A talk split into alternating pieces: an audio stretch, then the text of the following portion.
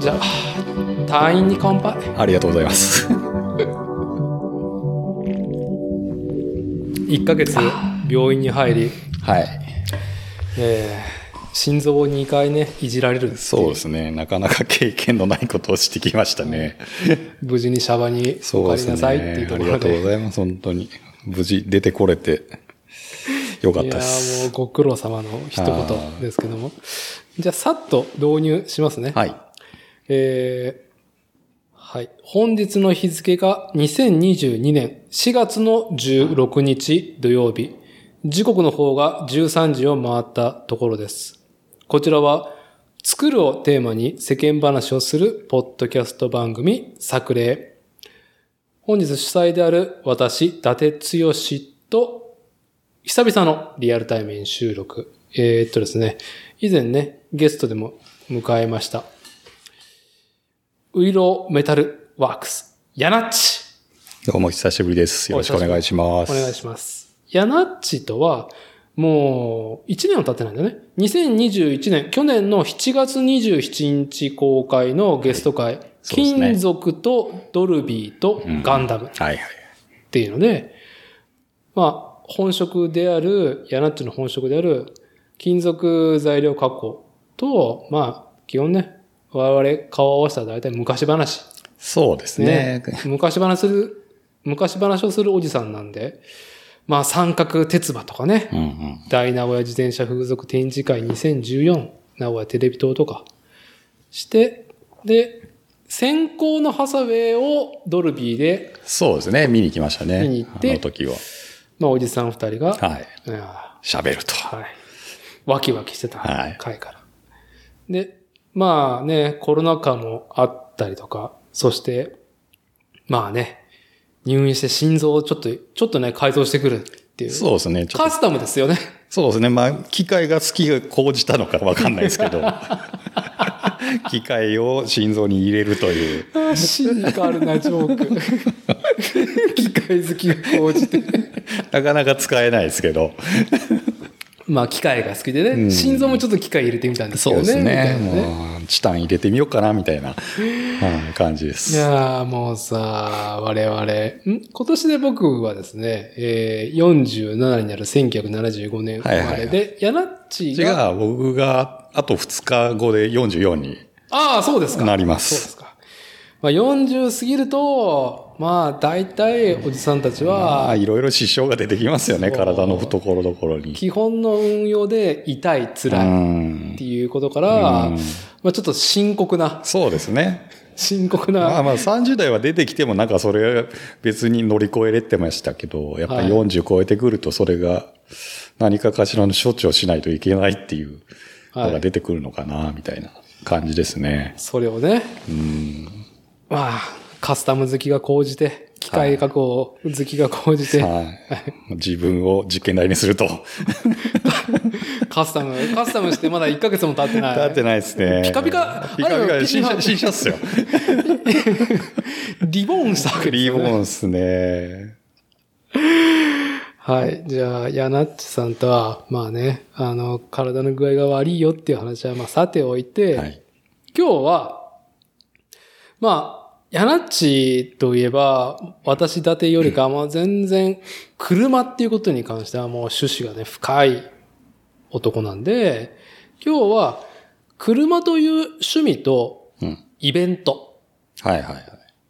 ということと、まあそれにまつわることだね、アメ車イベント、特にそのイベントの中でも、アメリカの車、アメアリカンカー、うんうんアメ車イベントとアメリカンカーモデルの話とかね、うえー僕なんかよりも初期衝動とか、まあ触れてきた機会っていうのが全然長いんで、うん。うんちょっと今話したようなことをね、基本に、えー、ポッドキャスト収録していきたいんですけど、そう、僕自身は、いまあ工業高校出て、自動車の整備士の専門学校で、デはいィーラーで整備士やって、で、それ以降は、まあ、T ヨタ系の、某トヨタ系の、まあ、開発のとこで試はいは作とかね、えーやっって評価とかやってた。うんうんまあまあ自動車業界の、まあトヨタバビロンシステムの中でね、まあみっちりやってきた人間なんだけうど、んはい。どちらかというと、仕事と趣味を分けたいタイプで、はいはいはい。業界、車業界にいたがゆえに、に結構車に、そうですね。まあでも、その、車業界に入ると、やっぱ車趣味っていう人は少なくなるっていうのは、やっぱり昔から言われてますよね。あほんと少なくないんかなうんやっぱまあ、僕も実はあの、専門学校は整備士の学校行ってたので、まあ同じく整備士の資格も持ってましたけど、まあ最終的に就職したのはまあ車関係ではなく家業の方はい。に行ったわけで、うんまあ、実際のところ、まあ、専門学校行ってる2年間のうちに、やっぱり自分は車が好きで、その専門学校に入ったんだけども、はい。学校に行ってるうちに、まあ、就職の話もやっぱりね、2年間なんですぐ来るわけじゃないですか。すぐだね。はいで、まあ、就職先も、当時も決まりかけてたんですけど、まあ、はいボーディーラーに。で、うんまあなんか、ちょっとした手違いでそこの内定が蹴られたりとか、まああとはそのディーラーの闇なんかも、ディーラーの闇。デはい。まあなぜか、学ィーラーの闇。校の先生がそれを教えると いう。ちょっと変わった整備士の学校だったんで、なんかな、このままなんか車業界に行くのも、なんか自分の車の好きなモチベーションっていうのがそっちに行かなくなりそうなのもあって、はい。うん、まあ資格は取るけども、まあ就職はそこにこだわらなくていいや、みたいなうん。感じになっちゃったんですよ。その2年間のうち途中で。ああ、だから、えーっと、18、9。そうですね。 20歳もう20歳前になるぐらいですよね。もうそこでもう、実際に車業界の方に進むのをもうすでに諦めて、うん。で、まあただその車の趣味はそのまま並行してずーっと今まで続いてるっていう感じなんですけど、うん。うん。なので、まあ実際その時に僕がディーラーに入って、じゃあずっと年を重ねた時に同じモチベーションで車の趣味を続けたのかなと思うと、まあちょっと怪しいところはありますけどう。ね。うんん。そうね。だから、我々専門学生の時の、まあ、二十歳になる社会にね、えー、デビューする直前、はい。僕は、あの頃は車にうんうん夢があったんだな。そうです ね。まあ、みんなそうじゃないですか。あの、やっぱり。みんなそうだんったよ。専門学校の整備士になりたいって入ってくる連中は、本当それに希望を抱いてやっぱ入ってくるんで、うん。まあ入ってきた4月ぐらいはみんな目輝いてましたよね。あはのい実習とか、はいそういう時には、はいうん。だからその時のね、気持ちのまま行ってれば僕も多分整備士にはなってたんだろうなとは思うんで すけど、それがなくなってましたね。いや、ナッチが今言ってたね、はい社会にね、車の業界にはい実際自分が身を置くっていうことうんに夢があるかどうかうはん察しだよね。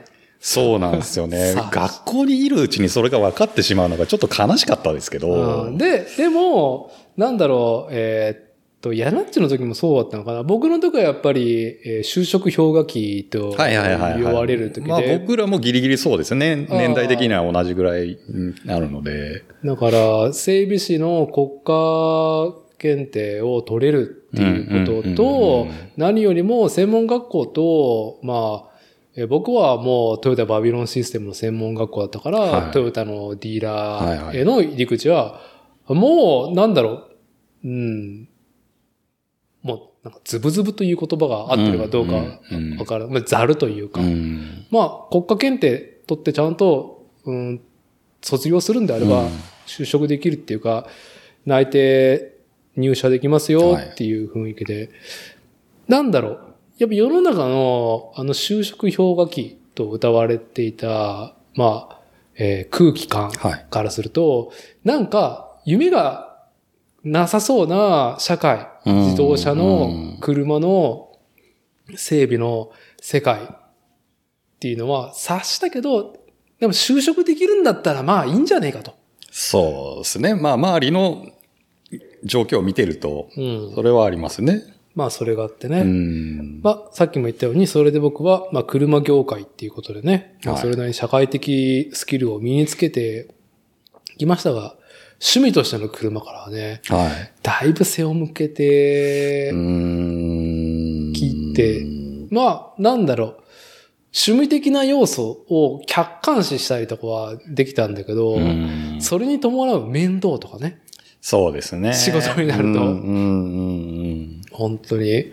それをまた自分の車に対してやるっていうのが、時間とモチベーションンが上がらなくなってしまいますね、多分もう、触れんね、そうですよね。ってう。いう中で、なんだろう。ヤナッチが、じゃあ、あ、自動車の整備士になるっていう、これ僕も一緒なんだけど、うん自動車の整備士になるっていうよりも、よりも、車に憧れがあったっていうことのそうです方がね強かったわうけじゃん。ん。うん。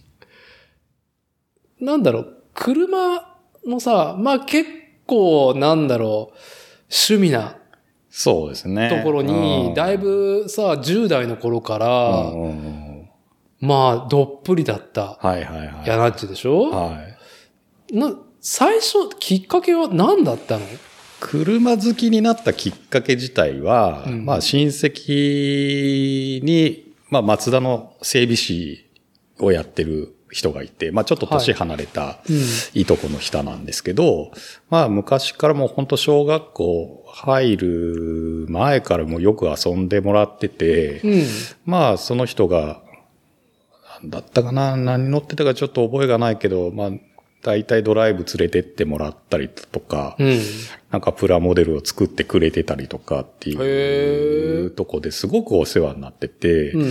で、身近になんか車を触ってる人間がいて、うん車って楽しいもんだっていうのが、もうそこでまず一個あったわけですよ。なるほど。なるほうどん。で、まあそれはずっとまあ車好きで、例えば子供の頃だとそのミニカーで遊んだりとか、まあね、プラモを作ってみたりとかっていうのはやってたんですけど、まあうん実際に免許が取れそうっていう、その高校2年生、3年生ぐらいになってくると、実際にやっぱり学校のクラスの中でも免許取ったら何乗るみたいないやー話になってきませんでした。あはれで僕はもう、うん工業高校の男子校で、いはいはい。もう、バイクとあ、車そうですよね。と、うんまあ、K1 が始まり、はいはいはい格闘技ブはいはいはいーは ム。もう、その、その3つの話しかなかったっていう。で、まあそういう感じで、うんえー、大体高校、その免許通るぐらい、ちょうどね、漫画で言うと、ヤンマガでイニシャル D が流行り始めてた頃。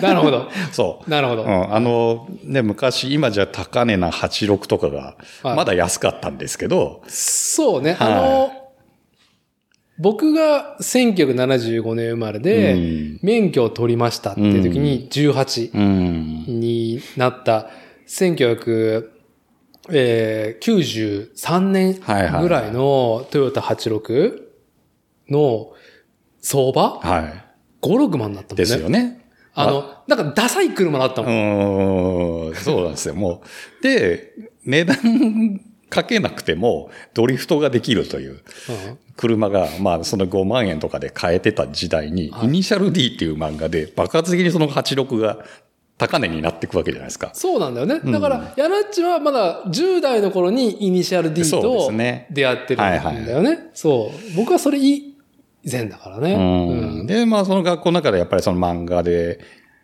車を題材にした漫画で、まあそういう車を知ってく仲間内がいる中で、やっぱりその何乗りたいってなったら、まあその頃やっぱそういう漫画見てるんで、まあ走り屋系の、はいまあシルビアだとか、は180とか、うんインプレッサだとかっていう話になってくるわけですよ。いやー、だって S13 のシルビアも、はい。あの、ターボついてないさ、ケースじゃないやつ買ったキだューけ、ズですね。そう、キューズを買っただけでもうバカにされるっていう。まあそうです ねターボお前ついてない、プークスクスみたいな。そうです、そうです。言われてた時代ですからね。そうそ そりゃその価値観から言うと、うんまあ86そうバカにされるよそうなんですよねねっていうねはい、で、まあ、その中で、最初は、あー WRC も僕好きだったので、あインそうなんだインプレッサが、めちゃくちゃ早かったじゃないですか、あの強頃か。った。はい。はい。でもめちゃくちゃかっこいいなと。んまあ乗るんだったらインプレッサー乗りたい。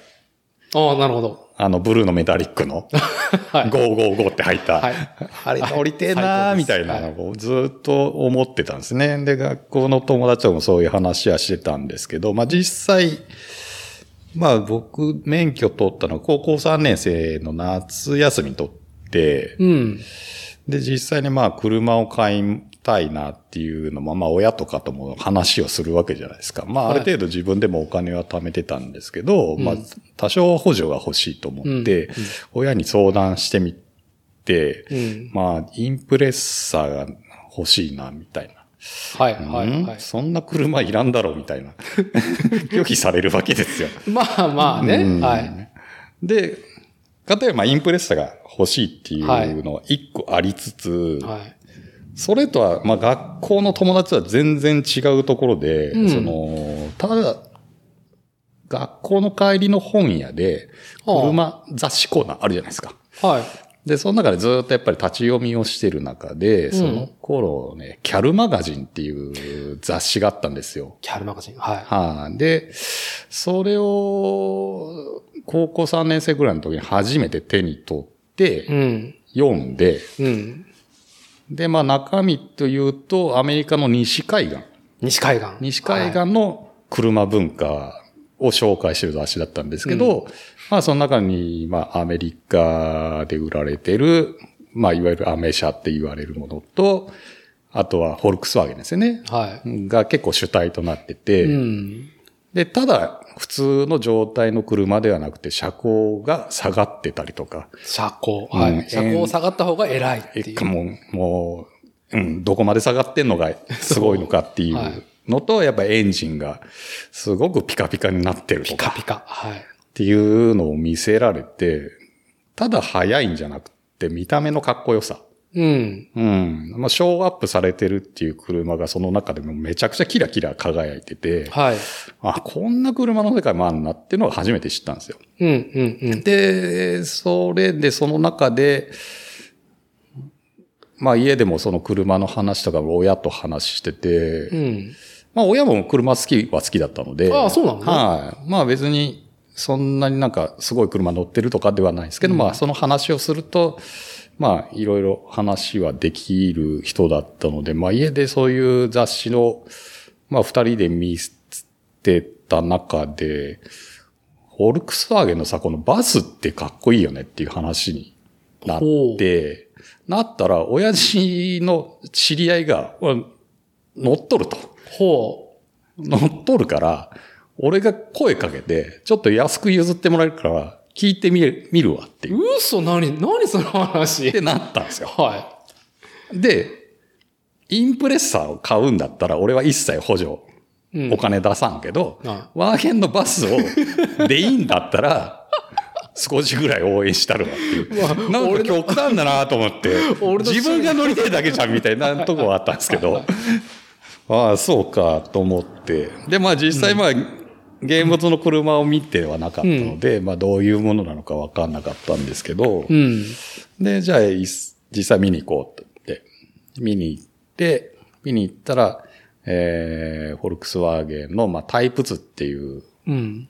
やつの、まあ、ワーゲンバスですね、いわゆる。うんまあ、それの、もう本当にもう車高も下がってない、エンジンも、まあ、ノーマルっうん。ていうものがそこにいたわけです。はい。はい。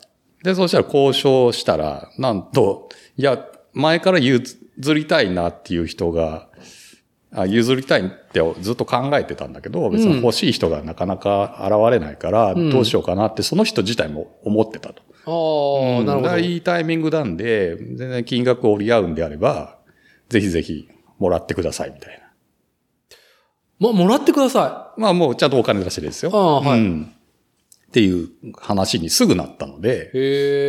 へえ。で、今じゃ考えられない安い金額です。もう今、フォルクスワーゲンのバスっていうと多分300とか500とか、そのぐらい出していかないと買えない。あのー世界なんですけど信じられないぐらい、さっきのトヨタ86と同じように、あの、ワーゲンは、すべからず価値化が図れてなかったもんね。そうですね。あの、古い、うん。なんか、ポンコツ車みたいな。そうそうそうそうそ うね。あの、レッテルを貼られとったよね、あの時。はいまだそんなにね、なんか中途半端な年式というか、まあ古いんだけど、うん。まあ二十何年ぐらい前の車ってなると、はい。え、で、エアコンないし、うん。ハンドル重たいし、みたいは。ないはい。やつで、じゃあ欲しい、乗りたいっていう人がじゃあいるかっつったらなかなかいないうんっ。てなると、やっぱりまあ捨てるような値段に近い金額で、うん。結構やっぱり回ってたわけですよね、車が。でも、店頭になればやっぱそれなりにやっぱり金額はしてたので、うん実際の店で買おうと思うと、やっぱり、で、普通の乗用車の新車ぐらいのお金が積まないと多分買えなかったやつが、うん。まあその知り合いのから方からも破格のうん。値段で、はいほんと高高生の僕が頑張ってた貯金と親の援助で全然買える金額だったので、うーん。あ全然僕はもう、これでいいですっていう形で。ははい、で、そこで、本当に出会ったのがもうそのワーゲンのバスなんですけど、で、それがもう免許取って一番最初に乗った車です。あ。はあ、はいもう、サクセスしてるね、趣味が。だそうですね。なんいきなで、り。たまたまその本屋でキャルマガジンってやつを見かけたのと、うん。親父がまあ車が好きだったのと、もう知り合いがたまたまワーゲンのバスを持ってたっていう、はい。偶然がいろいろ重なったっていうのはありますけど、うん、そんなことあるかいっていうね。う。そうですね。で、で、まあそこからですよね。その、まあ、走り屋っていう、まあ、かたや車の趣味っていうのが走り屋っていうのがやっぱり主流だったうん、頃だったんですけど、うんまあはいそれではない、その、アメリカの車文化の方が好きっていう風にもう僕は偏ってったんですよね。そう。でも、あくまでも、ワーゲン、ねうんドイツ車だけども、うんあくまでも、アメリカ、北米、西海岸の、そうですねね。もう、18からも風を感じ て、そうですね。それをあこ憧れですよね。 風をはい追いかけ続けて、岐阜の山奥で。 海もないのになんか西海岸の海を見たいなぐらいな感じの気持ちで、はいワーゲンバスを乗ってました。ああ、はい18。 18ですね、その時が。ああ、いいな。ちなみに僕の18は、免許取って、あとりあえず乗ったのは、うちの親父が建築の、まあ、防水系の仕事をしてて、は会社員だったけど、まあ、なんだろう、家の車と仕事の車が一緒になってて、うんうんうんうんもうタウンウェイスですよ。はいはいはい。 3Y。はいはい。 3 3Y エンジンをついたマニュアルの、ね。で、シーリング防水するためのいろんな材料が後ろに積んであるやつを、うんまあ夜になったら空いてるからはい借りてっていうまあリアルなトルエンとか、はいはい後ろに積んだまん ま、そういうね、そういう趣味はなかったんですけども、はいはいはないんか臭いなと思いながら、うんうんうんまあプラモデル好きだったから別にその辺は、ね、気にならなくて 気にならちょっと臭いなっていうぐらい。まあね、なんだろう、同じ箱型の車とはいえ、全くね、趣味性の違う。そうですね。もうちょっと実用でしかない車を僕は乗ったんですけどうういいですね。まあ当然じゃあそっからは西海岸の風を感じい。に、はいワーゲンバスを転がす、まあそうテでィすねーン。ティーンですね。ティーンハイティーンもうちょっとこじれ始めましたよね、そこでね。こじれ る、もうこじれ始めるっていうかもう、もう導入としてね、もう。えーそこから、まあ、どういう、まあね、カーライフ及び車の趣味はそうですね。なんでで、結局そのワーゲンバスに乗って、まあ、ただ乗ってるだけっていうのは、やっぱり楽しくないので、うんやっぱりその雑誌を見て、じゃあ、この車にはこういうマフラーが出てますよとか、こういうホイールが出てますよとかっていうの広告も出るわけじゃないですか。うん。ああ、これつけたいなあ、あれに変えたいなっていう妄想がやっぱ出てくるわけですよね。はで、まあその中に、あとはイベントのレポート記事が載ってたりすると、はい。あはあ、ワーゲンだけでこうやって集まってイベントやってんだ、行きたいなとかっていうのが、どんどん強くなってくるんで、で、まあ、高校卒業してすぐ、ほんと4月5月ぐらいに、ワーゲンの、ワーゲンのみですね。ワーゲンのみのイベントが、岡崎であったんですよ。い。うん。で、まあ結構有名な、もう今多分あるのかないのかちょっとわかんないんですけど、まあ岡崎周辺では有名なワーゲンのカークラブがあって、うん。まあそこの人が主催してたイベントに、もう本当初めて参加したんですけど、もう本当何百台っていううん。ワーゲンばっか集まるイベントに参加して、まあ本当なんか自分の車がそこにあって、他の車がずらっと並ぶ中で、やっぱり、まあ本当僕の車で全然もう車高もノーマルだったし、うん。何もやってない中で、やっぱり車高の下がって、ホイールもめちゃくちゃかっこいいやつ履いてて、はエンジンもなんかすごい、なんかいろいろパーツ変えてんだろうなっていうやつとかいっぱいいるわけですい。よね。あ、まあ、自慢げに、えーっと、ワーゲンバスだとリアの、はい。あの、まあ、ハッチだよ。そうエンジンハッエンフチ。ードですね。エンジンでパカーッと自慢げに開けうん、うて、ん見せびらかしてるわけですよ。どうって、はあ、でももうため息ばっかりですよ、ね。キラキラしたプーリーとか、そうです、そうです、そう です。ヘッドがついてて。そうですね。で、やっぱりそういうのを見ていくと、やっぱ自分もなんか変えたい。変えたい。もう変えたい。っていう気持ちがもうどんどん高くなるんですよ。はい。で、でもやっぱりね、学生なんでそんなにバイトしたところでお金がそんなに貯まるわけでもないし。まずさ、18でそのミーティング、ワーゲンミーティングに参加してるやつなんかいなかったでしょいや、当時ですね、そんなことなかったんですよ。あ、そうなんだ。割と、その、ワーゲンのイベントで、今でこそ、ワーゲンのイベント行くと、結構ファミリー層とか、うん。結構年齢が40とか50代の人とかって多いんですけど、はやっぱり当時僕らの世代、その10代、18区とか、もう20代でも前半の人い。うん。が結構主流だったんですよね。そうなんだ。はいへーで、そういう人たちは結構多くて、まだファミリーっていう感じではいなかったんですけど、だから90年代中盤、そうそうです95ね年ぐらいうの、んその、東海圏のうんワーゲンのシーンそうそは、うそうそう。その、ヤングがとんがっとんがってたというか、片やその走り屋もやっぱり10代、20代前半の人がとんがってやってたんそうね。だけど、はそのワーゲンだとか、そのアメリカのまあカスタムカーっていうところも、うんやっぱり若い人がい。情熱を注いでたんですよね。その、はあどこ行っても若い人が結構いたっていう。もうちょっと、年上もしくは一回り上の人たちがやってるもんだと思ってた、僕は。そうですね。主催してる人たちはその辺です。例えば、まあ僕は18区の時に対して主催してる人が30代前半とか、そそのぐらいの人た。ちだとは思うんですけど、まあ、なんか、やっぱ僕の周りは、あのーやっぱり、90年代前半の、まあ、ヤンキーイズムから派生すはいはいはいはいる走り屋そうですね。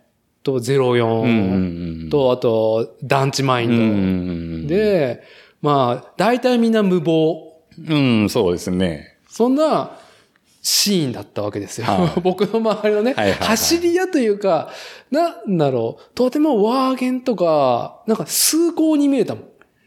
そうなんですけなんかど、ね、 なんかね、団地とはね、団地離れ周りの離れてる感じですよ離れ。てる感じがす離ごれい。てる、だけど、やっぱり中にや乗ってる人はやっぱり、とんがってる人はやっぱりいるので、うん。うん、やっぱりそのカスタムっていう文化自体を自ら発信していこうと思って、やっぱとんがってないとうん。やっていけないっていうところもやっぱあったとは思うんですよ。いやーな、うんなんか、その、走り屋文化って想像がすごく、あの、うん想像に足ることが多くて、うんなんせ国産車うん。を、えー国内のカスタムメーカーとうか、んショップもさ、その辺の町工場プラスアルファのところいくらでもあったし、なんだろう。まあ、あと、フィールドそうです ねフィールドも、たくさんありまし たね。まああのその後いろいろ規制が入 ってね、はい、フィールドも、ね、難しくなりましたけど。身近だった。はいからゆえ、なんか想像に至るから行動にすぐ至る、はいはいはいはね、えーまあプロセスだったんだけど、でもワーゲンとなるとさ、海外、しかも西海外なんて超はい海外。い。そうですよね。だからまあ、普通の人から見るとマイナーな世界にしですけど、うん、だってアクセスできないもんね。今でこそインターネットとか海外そう渡です航が。なんでもうイン、普通その頃はやっぱり雑誌ですよ。雑誌。その、さっき言ったキャルマガジンであり、あとデイトナっていう雑誌、ああ、そうか、デートナか。はい。あとは、まあ僕がその当時よくの読んでたのは、所さんが、うん。えー、編集とかをやってた雑誌で、ライトニングって、まあ今もライトニングって雑誌多ライトニン分グありますよね。毎月じゃないかもしれんけど、そうあでする、よねあるね。それが、初期は、所さんの事務所が出版元だったんですよあ。今そうなはんだ、今は大手の出版社に移ってるんですけど、うん途中までは所さんの、本当事務所が作ってた本で、へでえ。内容も本当に、く所さんが好きな内容のものをうん。やってる。で、で、それはもう、ライトニングはもう車、服、まあ、プラモとかいろいろ一色たになってた雑誌なんですけど、うん。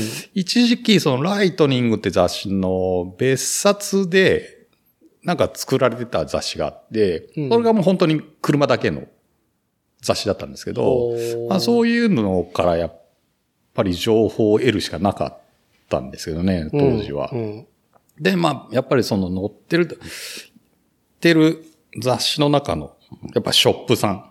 うん。うん。やっぱり、まあ、広告でやっぱりどんどんそのショップさんも載っててくるので、うん。じゃあ、名古屋近郊、ショップってなると、は全国に比べて、その、おカスタムをするショップってのが、名古屋エリアってめちゃくちゃ多いんですよ。い。ああ、まあ、カスタムシティってそうなんです言われるぐらいのうね、ん通称がつくぐらいそうのです地ね域ですからね。当時からも、そういう、西海岸寄りのカスタムをするショップさんがとても多くて、うん。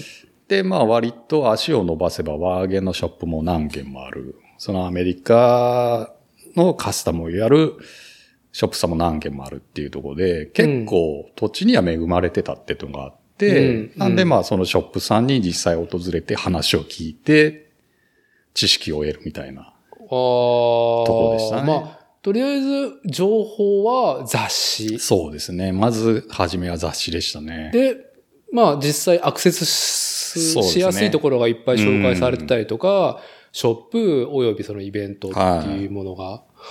はあ、いや、だからそうなんだよ。だから僕は書店に行って、うんライトニングは存在はあったけど、うんオプションを手に取ってたからね。そうですね。やっぱり、団地マインド。うん団地住まいではなかったけど、僕はやっぱり、うんね、周りが団地マインドたっぷりな連中ばっかりだから、全然あれですよ。僕は結構車には雑食なので、はい全然オプションと かも当然手にして読んでまあ、ましたし。あの、好きなね、車っていうは大くくりで言うそとうですねね。。はい。うんいやー、そうだ、ライトニングはね、なんか、ところジョージって、こうやってなんか趣味的なことを非常にやれうんうんうんうるそうで芸すね能人なんだっていうのは、あーちょっと、なんだろう、えー、ぎょっとしたうんところはあるけども、うんなんかね、やっぱその文脈込みでちゃんと見れてなかったから、うんうんうんライトニングチラッと見てもね、ああなんかその辺はちゃんとね、もう18年の時にしっかり目が養われてて、ヤナチは。うんああ、で、とりあえず、ワーゲンバスカスタムしたんですか そうですね。一番最初に頑張ってやったのはマフラーすぐ買いまし たね。マフラー。もう本当自分で、初めて自分で手を汚して帰ったのはマフラーだったと思あう。あ、まだいいよね、短いから。リアエンジン。そうなの。本当車も、まあ普通のね、な皆さんが乗ってるの車って、まあリフトアップをしていく、まあ車を持ち上げて、うんで、。下に潜っていかないとマフラーってね、変えにくいはとは思うんですけど、うんまあ、ワーゲンのビートルで、とか、まあ、バスとかってもう後ろにエンジンがあるんで、い。はまあ別にリフトアップしなくてもマフラーの交換がたやすくできるってい。いうはい。あの、はい単車ぐらいの長さだよね。そうですね。きっと本当にちっちゃな部品になるので、うんうんまあ、その辺はね、とても点の、うん、しやすいものだったかなっていう。で、なんだろう。こう、効果が高いよね。やっぱり、うんどんだけそのエンジンのフィーリング変わったかわかんないけど、うんもちろんサウンドは変変わわった。りますね。変やっぱりさ、費用用対効果が一番高いカスタムだそうね、でマすフラね。うー。んそうですね。まあそういうのも徐々にやりながら。で、まあやっぱり古い車なので、ちょこちょこやっぱり壊れるああ、そうか。はい。うん、まあ壊れると言っても、じゃあ走れなくなるよっていう壊れることではないんですけど、その、結局部品点数が非常に、そのね、エアコンがついてないっていうこともあり、今の現代の車に比較するとびっくりするぐらい少ない部品点数。そうですね。これで車って動くんですねっていうのが多分思うところだと思うんですけど、なので、日常的にまあ、あ、ここのヒューズ飛んじゃったな、みたいなこと、今の車ないと思うんですけど、やっぱりヒューズ飛んじゃったっていうので、ヒューズ変えなきゃいけないとかっていうのが、まあその当時はうんあったりとか、まあそういうので、なんか、どんどん自分で手を加えて乗ってける車だったので、まあ愛着っていうのはね、おのずと湧くものでしたけど。ああ、で、しかも、整備士の専門学校行っていくから、その、非常に、えーっと、基本うんうんうん。的な、ちゃんとした基礎の自動車は、えー、なんつったらいいの技術、うんその座学、うんやっぱ、工業における、なんだろう、総合的な要素が入ってるのが自動車、いはいはい車になるから、やっぱり、えーっと、金属のからくりから、伝送品の方も把握してないといけないし、で、コンピュータープラスアルファと、まあ、地味にね、ワイパーとかね、そうで すね。パワーウィンドウとかもね、うんあの、ちゃんと勉強をしないといけないっていうのが整備士だから、うん。まあ、いかんなく学生の時に学んでるものを自分の愛車に落とし込めるっていうそうのですはね実践できたってことで、うんまあ楽しいわね、そりゃ。そうですね。まあそれが仕事じゃなくて、普通のプライベートのうん。時間でそれをやってるっていうはところが、もう楽しく過ごしてましたね。あ、いい青春だね。そうですいね。い青春だね。バスは結局どこまで仕上げたのワーゲンバスは。ワーゲンバスは、最終的には、エンジン自体はキャブレターは交換しましたね。あと、車高はちょびっとだけ下げてう、ん。で、あとはもうほぼ内装の方を、まあ、少しずつ手加えながら乗ってったぐらいで、まあそこまでお金はかけなかったですねあ。あ。うん。じゃあ、まあじゃあ、ざっと、こう、ヤナッチの車歴うん。まあね、車でね、うん何を乗ってきたかでその人がね、あー現れると思いますんで、ちょっとざっとヤナッチの車歴を紹介してもらえればと。そうですね。まあ、ワーゲンバスを乗りました。はい。で18の時に。 18の時に。で、その後に、えー、乗ったのが、まあ、これ、一気に飛び跳ねまして、アメ車におう行ったわけですけど、はい。そのアメ車がですね、1956年式のおうシボレー C3100 っていうピックアップトラックです。それがもう20代前半ですね。行ったねはい、行きしました。た。はい。じゃあ、そのままざっと行きましょう。ざっと行きましょう。はい。で、その後、えーっと、まあ、ピックアップがそこで好きになり、うん。で、その C3100 を手放した後に、えー、その当時、ダットサントラック。うん。まあ、日産で売られてるダットサントラックの最終型って言われるの D22 っていう型のものがあったんですけど、はいまあ、それに乗りまして、うん。で、それも、あらかた、あらかた西海岸の西海風岸をの、風をおびおびえ 送るために、エアサスカーにしたりとかっていうのもやりまして、で、その後、まあ結局、ピックアップを一度手放した後は、えー、スポコンっていう車のブームがありまして、はい。はいスポコンに行ったんですかはい。で、まあ、スポコンに行ったんだけど、まあ、いわゆるシビックだとか、ああいう感じの車をうんに行くのではなくて、いや、スポコンだったらやっぱ国産っしょ、みたいな。国産の旧車じゃねっていう友達と盛り上がって、ほ友達がサニトラを買ったのをきっかけに、僕はカローラ版の、う。うんうんえーっと、72型。FR 最後のカローラ版で すね。それをうん。はい。70系ですか。 5万円で知り合いから譲っていただき。あいいですね。は。はいはい。で、まあそれもひ、まあ夜な夜な、友達たちと、まあ、深夜2時3時まで仕事終わってから、うんいじくってエンジンやらなんやらやり尽くして、で、その後に、今度は、その次はシビックシャトルですかね。シビックシャトルってどんなんだったっけあの、あの、ハイトワゴンみたいな。いい、あカクカクのはい、はい、はい。はい。うん。あれを、まあ普通に乗るわけも なく、外装を、えーフルで輸出しよう。まあアメリカで走販売してるはい車両と同じパーツに付け替えると。はい。はい。はい。っていうカスタムをしながら乗ってましたね。うん。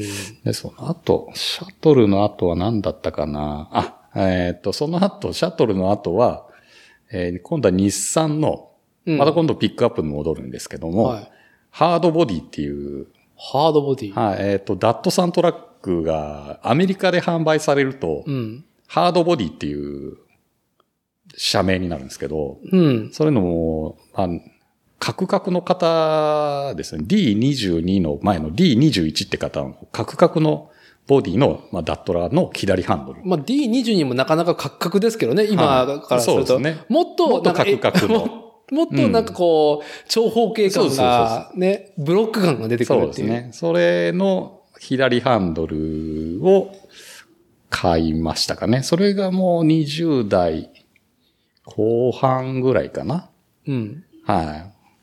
で、一旦そこで、えー、車の趣味っていうところの、モチベーションが、ちょっと上がりす ぎて、上がりすぎ て、上はがい。りすぎて、その後、ちょっとトーンダウンするところなんですよ。ほまあちょっと、他の趣味でスキーもやってたので、僕はう。。うん。で、ちょっとスキーの方に力を入れた時期があって、ちょっとこの車でスキーに行きづらいっていうのがあって、はい。 K の箱版とかそういうのを買ったんですよ。もう車中泊とかできうるよんうんううに。ん。でなるほど。そういう生活をするようになって、まあ一時ちょっと車の趣味がそこで途絶えまして。まあ、スキーにちょっと軸足を置いた、そうですまあねまあトランポというか、そうですそうであすのそう趣味のがはい。中心のはい移動できればいいっていそうですね。はい。で、その後、まあ30代前半で今の自転車趣味には出会うわけですねい。。はい。なんで、その、日産のハードボディから、その自転車に乗り始めた頃っていうのはもう車の趣味が頭にないので、うん一旦車の趣味がそこで途切れるんですよ。そう。だから僕とヤラッチが出会った頃っていうのは、そうも車そもうってですね。いう。うん。って話も多分当時はしてなかったと思うんですよね。で、それが、えー、また復活しまして、はい車をももう一回乗りたいっていうのが、はそれが40なるぐらいの時に、もう一回ピックアップトラックうん。買おうかなっていう気持ちが芽生えて、えー、買ったのが、マツダのはい。はい。ピックアップトラックの B2000 っていう。うんまあ、これもちょっと社名言ってもわかりづらいですけど、プロシード。はい。国内で出るプロシードの、まあ、左ハンドルですよね。うん。それをまあ、アメリカから逆輸入してる業者さんがいるので、そはいこから買って乗りました。で、まあ、一旦それも、まあ、諸事情あり手放して、で、今また車の乗ってるんですけど、それがルノーのトゥインゴ。すごいね、はい着地だなっていう。 そうですね。すごい。ルノーのトゥインゴで着地するっていう。 うんちょっとおかしいですけども。いや、素敵な車はいというか、イデオロギーがあるね。もちろん、その車選びだと思いますけども。そんなざっとはい。言うとそんな車歴ですね。まあ、どういう男かっていうのがね、あの、ヤナッチが、どういう男かっていうのは今のね、あの、車歴でひしひしと伝わったかと思いますけども、そうね。いや、ませ、ませた趣味ですよね。うーん、まあ、金は使いましたよね。 正直なところ。 まあ、それやってなかったらね、全然家建てててよ、建てたよね、みたいな感じですけど。まあ、あの、ベース車が高い時もあれば、まあ、うん安い時もあるけど、もうその後が、そうですね。その後がうんっていうまあ結果、残るものではなかったので、うん。まあ、投資するだけ投資して、じゃあその見返りがあるかっつったらないので。まあ、投資して、まあ、その維持が、あの、その価値がね、うんえーっと、かけた額うん。から、まあ、そう目減りしないっていうものではなかったっていう。そうです、そうです。そうですでも、なんか、すここ、うんまあ、インターネット、SNS がね、えーっと、世に、こう、放たれて、普通になってからなのかもしれないけど、その西海岸うん。の、なんだろう、その、まあ、車に関して言うと、なんだろうね、地位というか、はい。だいぶ、なんか、上がってるっすよ。ねうえ、ん。なんか、ヤナッチの車歴、例えばね、仮にね、手放さずに、うん田舎の実家とかに置きっぱなしにしてたまあ、ら、跳ね上がる車両は多いですね。ねえ、ああーのー、10年ぐらいちょっと、いや、全然跳ね上がってますよ ね。置いておけ ば、あの、そう。だいぶ跳ねてた。そうそう、岐阜の山奥で見つかったフェラーリじゃないです けど。そうよ。2000年代前半に、その、購入し、カスタムテイクを開いたものを、そのまま我慢して10年いや、そう持っでてすいたね。ら、ねえ、うん。えっていう額に、なってたと思います。まあ僕もそういうふうにね、あの、資産運用とか言って、投資ができるタイプじゃないんでう、ん気持ちはよくわかりますけども、やっぱ、今でもね、今日もね、ちょっと後でまあ話すかもしれないけど今日もちょっと車のイベントに、はい常滑の国際展示場であったの行ってきて、見てると、まあ、新しい車も多かったけど、やっぱ古い車もね、そうであすまあ、ね。誇らしげに皆うさーん、ん見せてましたねこ。う見せたけど、結構いいねがついてるもんね。そうですね。なんか、僕僕はやっぱ業界人であったのと、その人気が出ていく傾向と値段が跳ねていく傾向とかうんうはんやっぱり好きで見てたし、でも自分の趣味としては、なんだろう、買いたいなとは思わうん。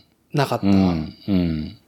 し、70のラン、70のランクル、たまたまね、その、ディーラーで働いてる人が譲るって話で買ったけど、はいはいはいもう、なんか、70っていうものにすごくイデオロギーが、うん。僕がすでに持っていたわけではなく、はいただなんか安く買える、なんか4う区、ん古い4区みたいな。うんいうんや、できたらね、始まるのランクの方がいいよ。 っていう。できたらそんな、70のランクと80どっちがいいって言われたら胸を張ったらもう80に決まってるだろうって。7だ100の方がいいよっていうね。新しい方がいいっていう。絶対っていううんタイプだから僕は。うんちょっとさ、今ね、こう、なんだろう、いいか悪いかの話じゃなくて、ちょっと信じられないんだよね。あの価格がついてみんな買ってるっていうことに対して。そうです古ねい。ちゃんとそれが動いていってるっていう、その車両自体がう。んちょっと。ただ仕入れてるだけで、あの金額提示して眠っちゃうよってことじゃなくて、ちゃんとそれが販売車両として動いてってるっていうのが、実情ね、買える人は買えるんだなっていうねえ。の驚きですけどね。なんか、その、60のランクルも今日ね、あうの、ん海外仕様の、そうですね、あのかっこよかったですね、あれは。まあ、特装車っていうか、うんなん、なんか後ろのキャビンがえらいことになってるそやうつですね。あああったりとかして、あああったな、こういうのと思いながら、うんでも、いい額出して買ってんだろうなっていうのまあが先に、でしょうねもう先 に 頭に出てきますからね我々うんいやらしいところで。そうですね。そう。なんか、どう、でもどうなんですかその、10代はい。後半、ハイティーンから、うんまあ、駆け抜けたわけじゃないですか、20代。あーはいはい。なんか思い出深いことは、 まあ、ずっと思い出深かった思いとは出思う深かったですけど、そうですね。まあ、やっぱりそこで知り合った人もあってつながりでいろんな車乗りましたし、ああ、はい、うんはい、まあはい。それがないと多分今ま、今言ったその車歴のところで買った車って出てきてないんですよ。普通にやっぱりこれ乗りたいわで買いに行ってもなかなか出会えなかった車が多かったので、うん、ううんん、う本ん。当人のつながりを通して紹介してもらったかったっていうとこがやっぱ多い車ばっかりだったので、うん、うん、うん。そうですね。まあその中でもやっぱり雑誌とかにもね、ちょくちょく載せてもらってたり、もう当時はしてたんで、あ そうですか。イベントで撮られてとか。 イベントで撮られて。うんまあその当時はもう本当に、まあ結構そういうカスタムカーとか乗ってる方とかってやっぱり雑誌に乗りたいがためにやっぱりお金かけて、その年のトレンドを追っかけて、ああ。ショーに出すっていう流れがやっぱりあるので。いや、雑誌、メディアの何かその価値って高かっ高かったんですよ。だよねその車の雑誌の表紙飾りました、このショップのってなったら、もう一目置かれる時代だったので。た。ううん、その中で紙面のイベントのレポート記事のここに載っただけでも、ね、めちゃくちゃ嬉しかった時代だったんですよね。な、なんかそのメディアが、うんえー雑誌、フィジカルのものからインターネット、うんデジタルのものになり、で、やってることは一緒なんだけど、うんもう、その価値としては、なんだろう、雑誌全盛の時ってすごかったすごかったですね。今なんかインターネッットで、なんかちょっと記事にしますんで、うんフィーチャーするんでって言わ言われても、いやまあ別にいいっす、みたいな。そうですっていね。うそんな多分熱量上がってこないんですけど、うんで、ああと今、雑誌に掲載しますって言われても、うんななんか別に、そうですね。なんかその、うんああ、そうですか、ぐらいに流しちゃう感じになっちゃうと思います。当時はやっぱりそういうのがあったんで。マジでみたいなね。そうそうそうです。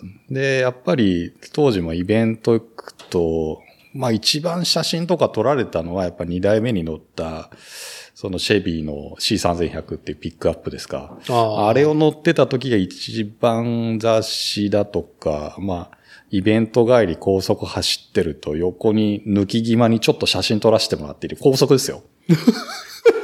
高速で、と隣が、の車が追い抜き際に窓開けてきて、ちょっと写真撮りたいんだけどさ、つって、え、え、今っすかって、いや、今今、つって、ちょっとスピード落としてよ、つっても、高速で、まあ本当に出しちゃダメなぐらいゆっくりなスピードで、はい渋滞を作りながら、あ はい。写真を撮るっていう。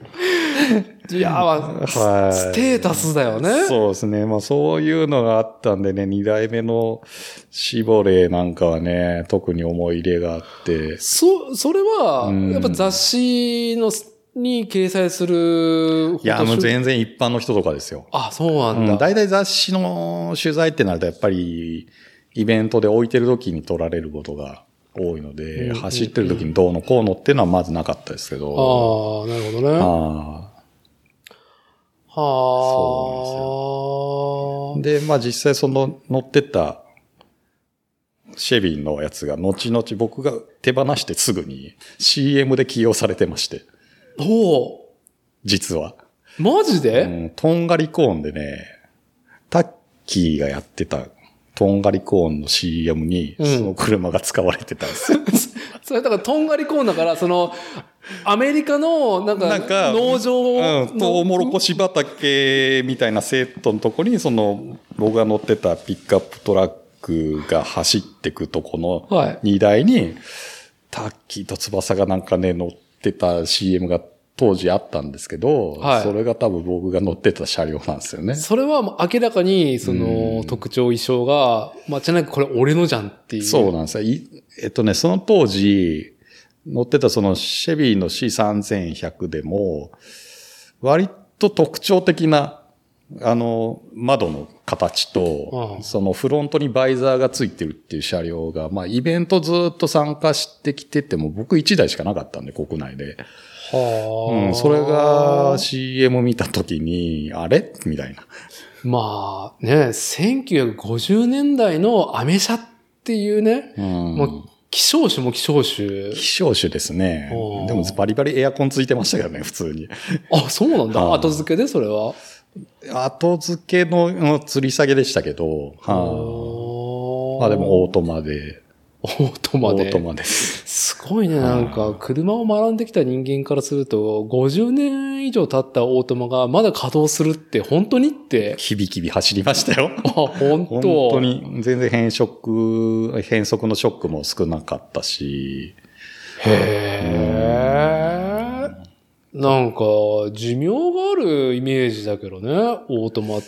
そうですね。でもトルコン自体もね、なんか結構パワフルだったんで、ダイレクト感もしっかりやったから、あーうんなんか変えてたのかな前のオーナーが。えっとね、ほぼオリジナルに近かったですね、僕の車両は。特にエンジンも乗せ替えっていうタイプの車ではなかったので。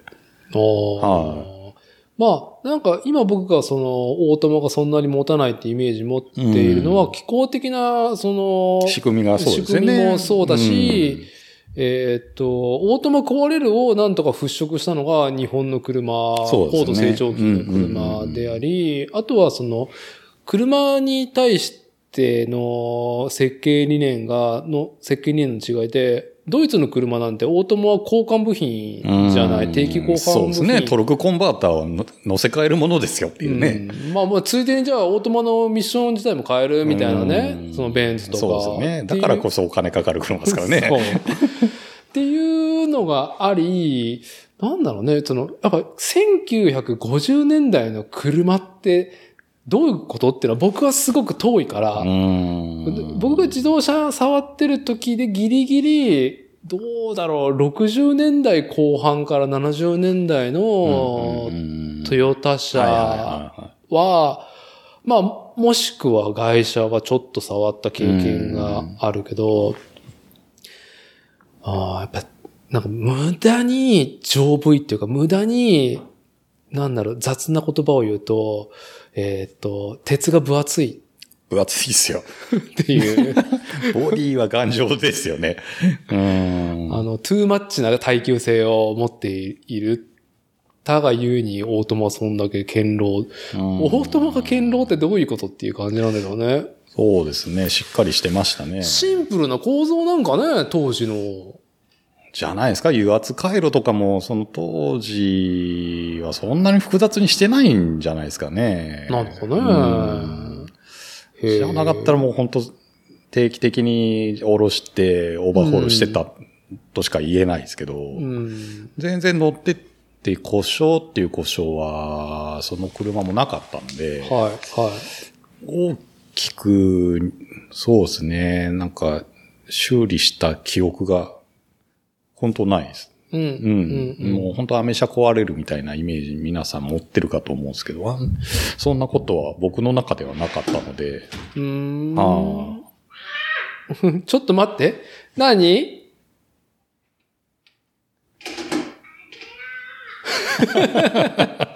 ちょっと待って、ちょっと待って。いいよ、こ、その、そのまま。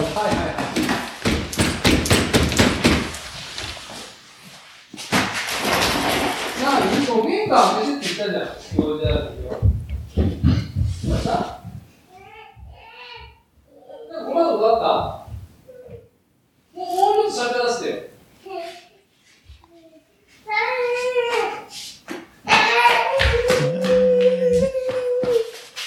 なんでよもう見終わったの ?YouTube は見終わったのもうちょっと待ってて。ねえい。え。ちょっとおしゃべりしたら終わりにするから。お願い。あ一緒にやった。はい、座ってていいから。座ってていいから、ちょっと待って。うちの子は限界で収録に、えー突してくるということで、ま あ、あのー西海岸のね、車の趣味の話から、アメリカンカープラモの話とか聞いたりしてね、盛り上がろうと思っていた今回ですけども、まあ、またの機会で。 そうですね。まあまあ全然喋れるテーマなんで、いつでも機会があれば。 ということで、はい。えーっと、次回ね、この話、すごく興味の深い話ですので、続きはまあ未定となりますが、ちょっとリスナーの皆さんも、ヤナッチのね、再登場、楽しみにしてくれればと思います。じゃあ、ヤナッチ、今日はありがとうござえいーとまんでした。もないです。ありがとうございはました。い。では、以上となります。ありがとうござあいりがまとすう。ございます。あるよ。なんかあるでしょ